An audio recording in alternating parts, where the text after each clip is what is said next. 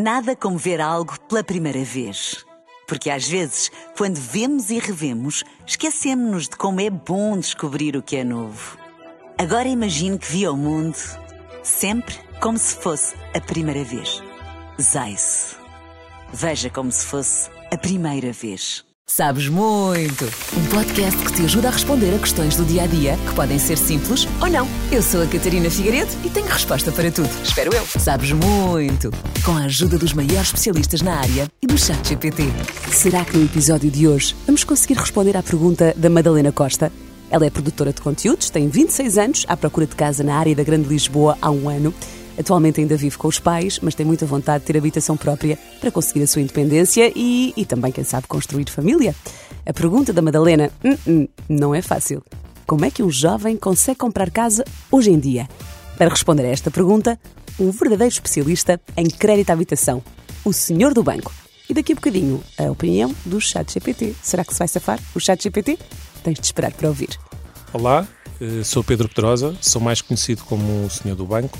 Sou intermediário de crédito, especialista em crédito de habitação. Tive 10 anos a trabalhar na banca até que resolvi sair e criar uh, este negócio para me dedicar especificamente ao crédito de habitação. E um fun fact a meu respeito é que eu adoro aprender, sou muito viciado em aprender, mas odeio com todas as minhas forças estudar.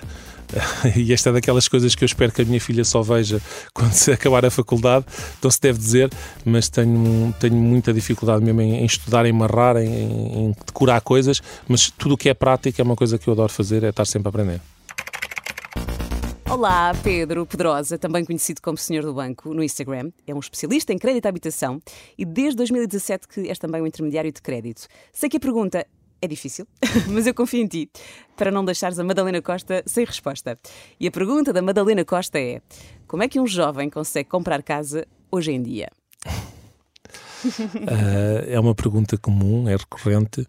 Eh, desde 2018 que houve esta alteração que obriga agora que eh, toda a gente tenha no mínimo 10% de entrada quando se trata de, de habitação própria permanente eh, e de facto para a malta mais jovem é cada vez mais difícil, os ordenados não estão a acompanhar a subida de, das casas, mas a grande realidade é que muita gente consegue, portanto eu acho que hum, para começar tem que haver uma grande organização financeira que tem que começar muito cedo. Uhum. Um, não quer dizer que as pessoas que, estejam, que sejam mais velhas não possam, dada altura, começar a orientar-se, não, não é isso, mas para quem está a começar a pensar nisso, tem que começar a pensar muito cedo e aproveitar o facto Tipo na tá, faculdade? Tipo na faculdade, okay. ou até mais cedo. Mas na faculdade isso implica arranjar um part-time por aí? Não necessariamente, repare. Eu como, comecei, é que, como é que conseguem bom, eu comecei, eu comecei a trabalhar muito cedo, uh, aproveitava as férias para fazer, uh, para fazer okay. os meus trabalhos, uh, fiz figurações e coisas assim do género e sempre fui muito organizado com dinheiro.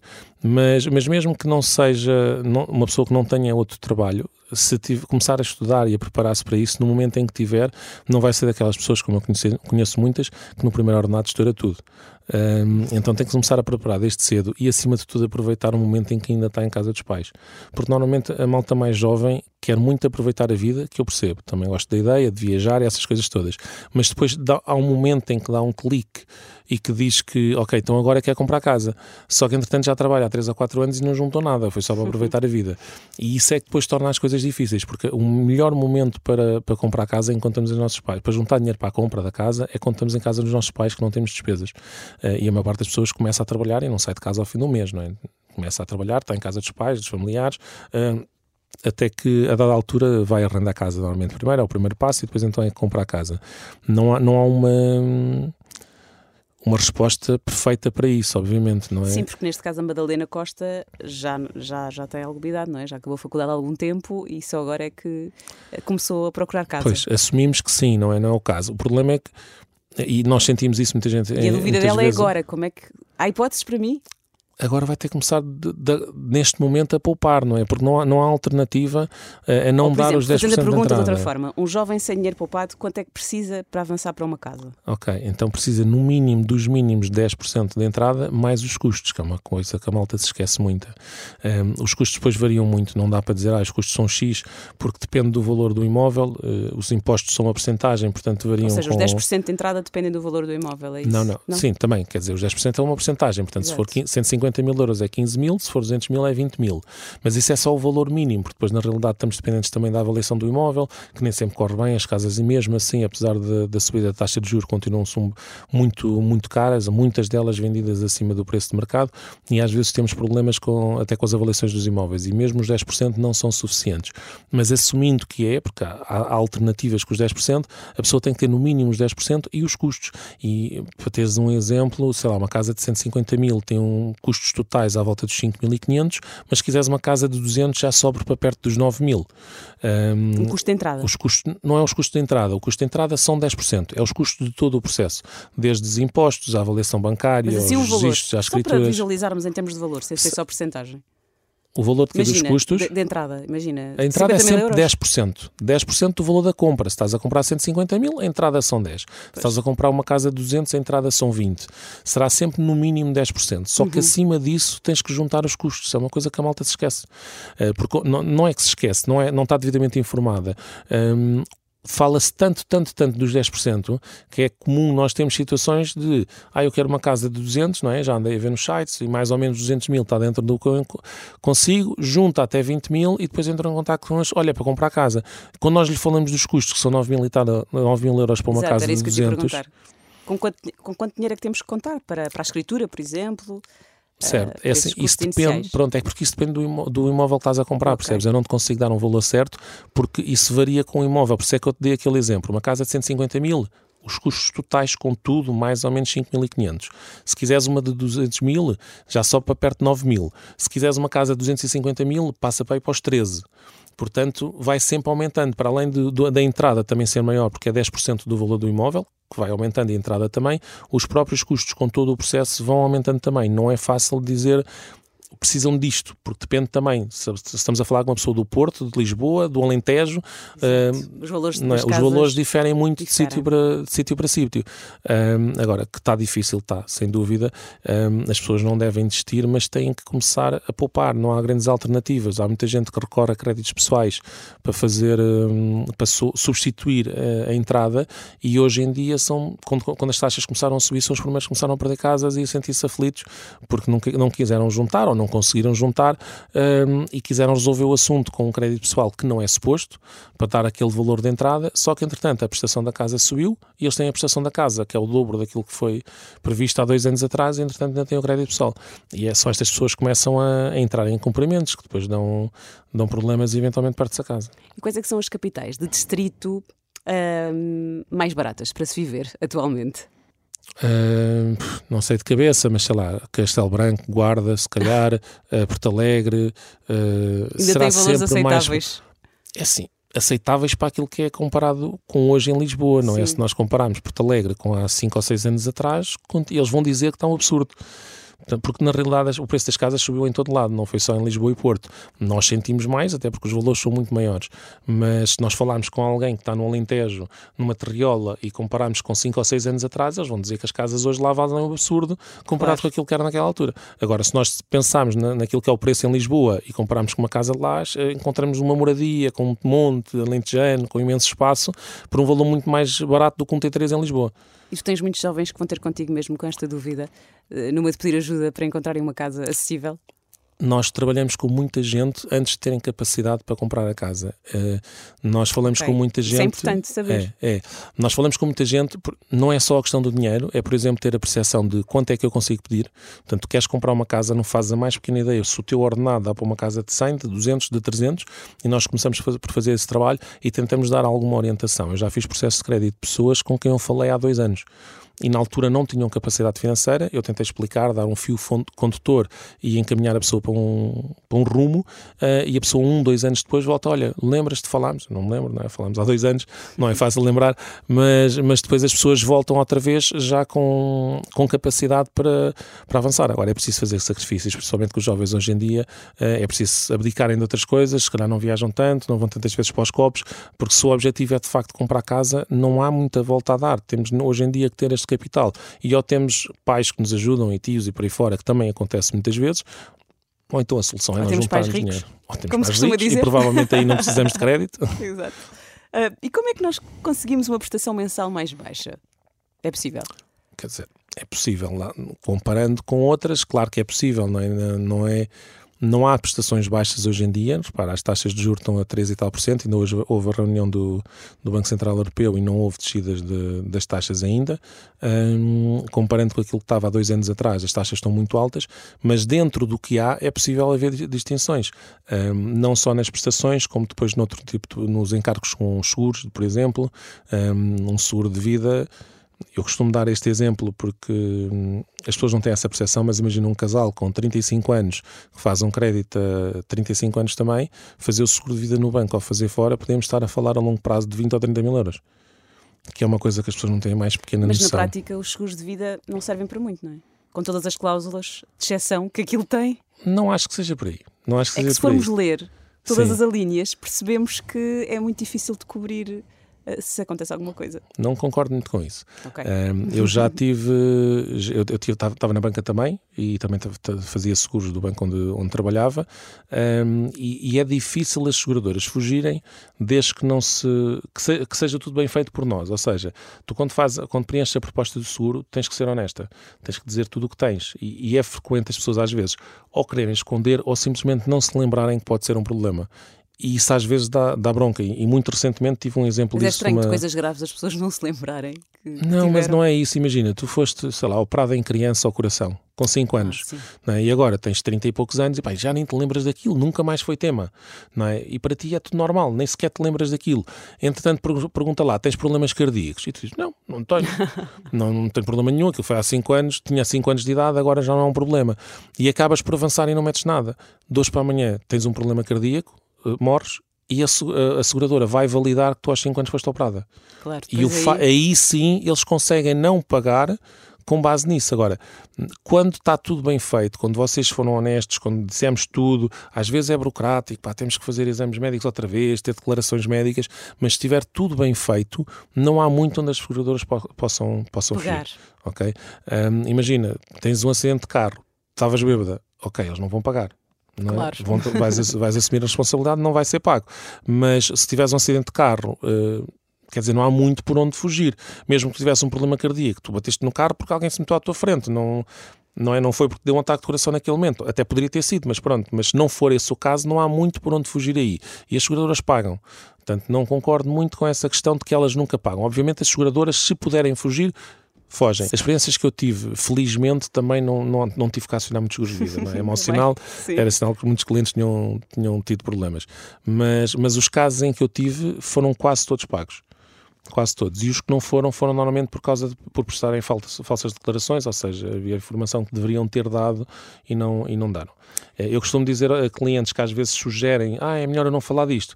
E digo-lhe sempre, olha, é melhor eu pagar mais caro do que eu pagar o preço normal durante 10 anos e quando precisa a seguradora não paga. Agora voltando um bocadinho aqui ao crédito de habitação, que indicador eu devo usar para comparar créditos de diferentes bancos? Olha, eu agora vou entrar em um tema polémico, porque toda a gente que, que é entendida na matéria costuma dizer que a melhor referência é a TEG. A TEG é a taxa que mede todos os encargos do banco. Eu digo que se vocês só olharem para a TEG vai dar asneira. Porquê? Porque, reparem, nos, nas, nas, várias simulações de bancos, eh, a TEG uh, considera uh, todos o spread, os juros, os, os, produtos bancários que estão envolvidos no, no processo, uh, os seguros, tudo isso. Mas dentro das simulações de vários bancos, há simulações que têm o IAD, há simulações que têm o ITP, que são coberturas de de seguro de vida, há multirriscos que têm fenómenos sísmicos, há multirriscos que não têm fenómenos sísmicos, há um banco que mete o mesmo valor para multirriscos, quer seja uma casa de 50 mil, quer seja uma casa de um milhão, isso acontece porque o valor de multirriscos não é, não é definido na simulação, uh, mas se nós não tivermos cuidado a analisar estas coisas todas e nos limitarmos a olhar para a TEG, pode dar a geneira. No caso de casais, por exemplo, há bancos que por defeito nas simulações metem o capital apenas a 50% quando a maior parte das vezes as pessoas até querem a 100, ou seja, se for 50% em caso de morte ou invalidez, só metade da casa é que ficaria paga, metade da dívida. Uhum. Ora, se uma simulação está com a cobertura mais barata e apenas a 50% e a outra até tem a cobertura mais alta e cobertura a 100, a TEG vai ser completamente diferente. E a pessoa, se só olhar para a TEG, vai dar, vai dar a geneira. E às vezes aquele que tem a TEG mais baixa, se tivéssemos a comparar tudo de igual forma, seria na realidade muito mais caro que o outro. Portanto, eu não acho que seja a forma correta, nem a TEG, nem o MTIC, que também é outro tema que se fala muito. Tem que, não há uma, uma fórmula eu costumo dizer que se isso fosse assim tão fácil no meu trabalho, não, não gostava nada, não é? porque nós, nós fazemos uma tabela para comprar uma série Ou seja, de coisas. para uma para... consultoria mais profunda é consultar o senhor do banco. É por aí. É? É por aí. Aproveitando que estás a explicar imensa coisa, eh, vou perguntar-te o que é um spread? O que é um spread? Para quem não então, sabe. O spread é a margem de lucro do banco. Portanto, nós pagamos atualmente em taxa variável uma Euribor. A Euribor é uma taxa um, europeia, portanto, nós não os bancos não mexem, não, não, não, definem se é mais alta ou mais baixa, é influenciada por uma série de, uh, de coisas. Ainda agora, a reunião do BCE, esta decisão de não aumentar vai ter impacto na evolução da Euribor.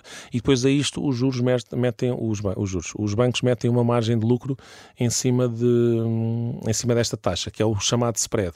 Uh, e é aí que nós podemos negociar e, e onde, felizmente, havendo concorrência, hum, é mais fácil para nós e nós conseguimos melhores condições. E atualmente já temos bancos a fazer 0,6, 0,65, 0,70, que já se calhar há 10 anos não só ouvia falar de spreads tão baixos. E o que é que é o LTV? O LTV, Loan to Value. Então, o LTV é o rácio financiamento de garantia.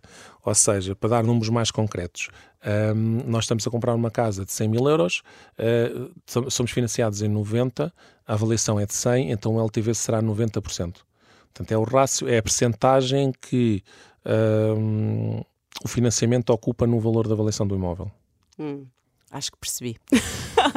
e taxa fixa ou taxa variável? O que é que tu recomendas sempre? Ah, Isto para não... quem já está prontinho para comprar casa. Certo, não recomendo sempre, uh, varia muito com momentos no tempo. Um, hoje em dia, taxa fixa, e atenção, existe uma distinção entre a taxa fixa e a taxa mista. A taxa mista é um período de taxa fixa seguido de taxa variável, e isso é o que está a ter mais procura neste momento. Taxa fixa é todo o contrato em taxa fixa. Há dois anos atrás eu, eu aconselhava taxa fixa por todo o contrato. Hoje em dia não aconselho muito. As taxas fixas andam próximas dos 4%. E 4% para Mesmo 30 com as prestações a subirem tanto? Sim, porque as taxas, repara, neste momento nós estamos numa perspectiva de descida. Se eu soubesse o que sei hoje, porque ninguém esperava que as taxas subissem tão, tão alto, há dois anos atrás havia taxas fixas, propostas de taxas fixas a 40 anos a 1,7 que hoje nós sabemos que não é assim tão mau. Só que na altura, num cenário de taxas negativas, nós propunhamos taxas variáveis e taxas fixas e as pessoas viam que a prestação era mais alta, 200 euros, e não queriam. Entretanto, agora essa prestação de 200 euros é menos 300 do que, do que as atuais, em taxa variável. Portanto, nós não, o português é muito de, de, analisar o momento, por isso nós na Europa temos muito mais taxa fixa do que, do que temos em Portugal. E eu acho que a taxa fixa é boa não neste momento ok? Porque neste momento as taxas estão altas. Se tu fixares uma taxa por 30 ou 35 anos, vai ser próxima dos 4%. E depois podem voltar a descer e nós E depois nós não conseguimos, não conseguimos alterar. Não é que não se possa, mas os bancos não vão aceitar. Os bancos estão muito mais receptivos a alterar variável para fixa do que alterar fixa para, para variável. Não é que seja impossível, mas não é, não é fácil de fazer. Resumindo agora, para concluir também e dar uma resposta assim mais certa à Madalena Costa, ela pergunta, não é? Como é que os jovens hoje em dia podem comprar casa? Então, do que eu percebi, vão ter com o senhor do banco, o senhor do banco faz um plano antes deles comprarem casa eh, para perceberem mais ou menos o que é que, o que, é que têm que fazer para pouparem. É isso? É, nós tentamos dar uma orientação. É, não há, não há eh, fórmula milagrosa para se livrarem, entre aspas, dos 10% de entrada. Não, não, não há como, atualmente. Um, o que nós tentamos dar é alguma orientação. Uh, lá está, dependendo da zona, normalmente eu pergunto: então, mas Catarina, tens noção? Já foste ver aos sites de imobiliário, tens noção quanto custa mais ou menos o estilo de casa que tu gostarias? Para eu ter noção, se estamos a falar de uma casa de 100, de 200, de 300, depois fa fazemos uma simulação dentro desses valores para a pessoa ter mais ou menos noção. Ok, então se eu quero uma casa de 250 mil, eu vou ter que ter pelo menos os 25 mil euros de entrada, mais uh, qualquer coisa como 12 mil euros, 13 mil euros. E então, com base nisso, já tens um, um, objetivo, não é? Temos que chegar, atingir aquele valor. Qual é que é o problema disto? É que tu não juntas 30 e tal mil euros assim, de, um dia para do, dia, de um dia para o outro. Uhum. Do, do, dia para o outro. E depois o que, não, o que acontece agora e tem acontecido nos últimos anos uh, é que tu estás a. Ok, um objetivo é 35 mil euros, começas a juntar, juntaste daqui a 3 ou 4 anos, nessa altura 35 mil euros já não chegam. Porque a casa que tu querias Sim. já valorizou e já vale. Mas como um tu disseste, mais. houve pessoas que conseguiram depois, passado dois anos, comprar casa.